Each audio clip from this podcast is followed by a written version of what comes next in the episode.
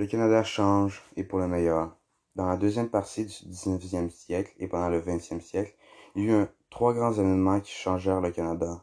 L'immigration, l'urbanisation et la culture de masse. L'immigration est quand une masse de personnes extérieures au pays où la, la région s'y installe et cherche un emploi. De 1900 à 1910, le nombre d'immigrants annuels passe de 16 000 à près de 140 000. Après 1910, ce nombre atteint 400 000 personnes. Chaque événement apporte son lot d'ennuis. Pour l'immigration, c'est qu'ils ne sont pas tous acceptés.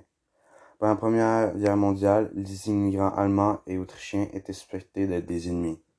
Il y eut une montée de xénophobie. L'urbanisation est quand plusieurs personnes partent de la campagne pour s'installer en ville. Fin 19e siècle, environ 36% de la population du Québec vit dans les milieux urbains. Peu après la Première Guerre mondiale, en 1921, la majorité des gens vivent en ville, environ 52%. Les grandes villes ne sont pas prêtes à accepter autant de personnes en même temps.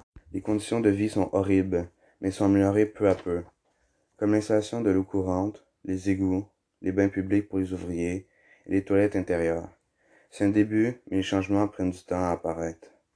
Au début du XXe siècle, euh, Montréal détient le pire taux de mortalité infantile, environ 300 enfants sur 1000. Pour finir, la culture de masse est quand une forte population aime ou est attirée par les mêmes choses.